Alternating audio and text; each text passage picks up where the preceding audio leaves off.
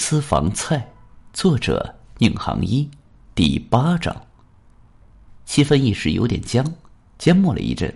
老陈打破沉闷：“啊，对了，说起菜式随机这个问题，哎，你们有没有发现，我们知道的每一道菜，都能让我们联想起各种不同年龄和韵味的美妙女子？我在想。”会不会是因为这一桌全是男人，厨师才会做出相对应的菜式？老何笑道：“啊，你的意思是，如果吃饭的是一桌女人，厨师又会安排令他们浮想各色美男的菜式出来？”此话引起大家一阵大笑。老于说：“那如果吃饭的人一半男人一半女人，又该吃些什么？” 猜不出来，只有亲自吃过方知。朋友们谈笑风生，穆雷却再次陷入了沉默。到了停车那儿，大家见他神不守舍，建议他不要开车，由老于代驾。车子行驶在夜路上，穆雷坐在后排，一直思忖着心事。这件事不能告诉身边的任何人。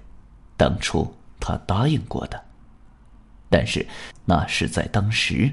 现在这种肉再次现世。要他不管不顾，停止追问，绝不可能。可这件事该找谁商量呢？想来想去，穆雷觉得最值得信任、能保守秘密的，只有儿子穆东成一个。穆东成从越南做完节目后，来不及返回单位，就直接赶赴父亲的家，因为之前父亲打了电话，说有要紧的事情要跟他商量。穆雷的妻子前年因病去世了，穆东成现在又没结婚，父子俩在同一个城市里，按说是可以住在一起，但因为各自工作的关系，加上两代人不同的生活方式，所以各自居住。穆东成通常隔个一两周回来看望一下父亲，穆雷经常上电视节目，又有一帮老友作伴，日子倒也过得充实愉快。一般情况下不会召唤儿子。打电话给他，必然是有正事。穆东成赶到父亲家，已经是晚上七点了。他拖着行李箱走进客厅，坐在沙发上，显得有些疲惫。穆东成瘦高个子，皮肤白皙，相貌和身材都跟父亲不太像。穆雷给儿子倒了杯水，问道：“雷了，吃饭了吗？”“啊，飞机上吃了。”穆东城喝下半杯水，用手背擦了下嘴。穆雷坐到儿子身边，问道：“这次越南之行怎么样？挺不错的。我们探访了河内、海防市等好几个地方的经典美食和传统小吃，足以令读者大开眼界。爸，有些东西估计您都没吃过。”嗯，穆雷说：“你们的杂志越来越有吸引力了。”穆登成看出父亲想跟自己探讨的显然不是自己的越南之行，问道：“爸。”您想跟我说什么事？儿子来之前，穆雷已经准备好要说的话了。他缄默片刻，说道：“你记得上个星期我打电话叫你去品尝月川古镇的一家私房菜吗？”“啊，对，但我去不了。您去了？”穆雷点头。“我和几个朋友一起去了，是苏伯伯、陈伯伯他们吧？”“对，一共六个人。”“那家私房菜馆怎么样？”“令人震惊。”每道菜都堪称极品。穆东成一愣，继而露出欣喜的神色。他知道美食家父亲很少对哪家菜馆做出如此高的评价。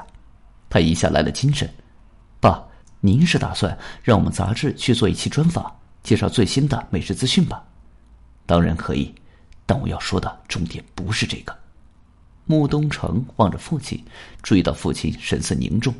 显然要说的事情不止推荐美食那样简单。穆雷再次沉默了一阵，终于决定把埋藏在心底近四十年的秘密告诉儿子。有一件事，我憋在心里很久了。这件事，当年只有你爷爷、我和你妈知道。后来你爷爷过世了，你妈前年也走了，现在就只有我一个人知道。不过。我今天打算把这事告诉你。穆东成有些不自在的扭了一下身子。父亲很少有这种严肃的跟他谈话。什么事啊，爸？搞得我有点紧张起来了。你认真听我说。穆雷望着儿子，爸是经历过三年自然灾害的人，这个你知道。穆东城点了下头。那时候全国都在闹饥荒，城市里还稍微好些，每个人有定量的供应的粮食。但我们那时候在农村，粮食严重短缺。一九五九年的时候，还有些麦麸、红薯吃。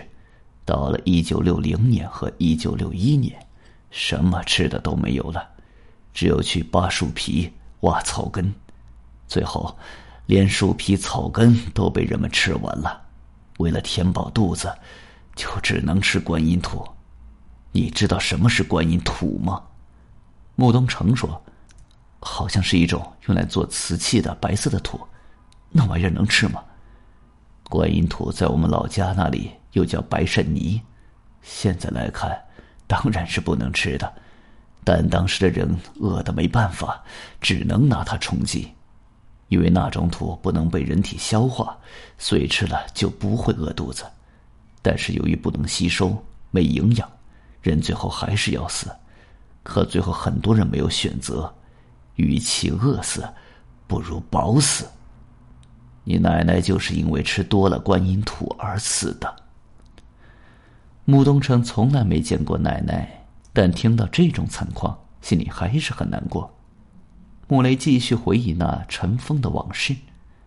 当时农村的人结婚都很早，我十六岁时就娶了你妈妈，十八岁时生了你，但那时出生的人真是生不逢时啊！你出生在一九六一年。恰好是饥荒最严重的时候，家里新添了一口人，没有一点儿的喜庆气氛，反而更是愁云惨雾。因为家里几乎没有任何食物，导致你母亲没有奶水。这样下去，不是只能眼睁睁的看着出生的婴儿饿死吗？穆东成从来没听过父亲说这些事情，现在感到非常好奇，问道：“那你们是怎么把我养活的呢？”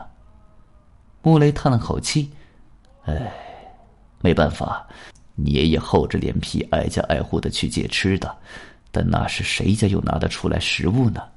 最后只接了一些可以勉强充饥的野菜和草根儿，这点东西全都紧着给你妈吃了，希望她吃了之后能有点奶喂你。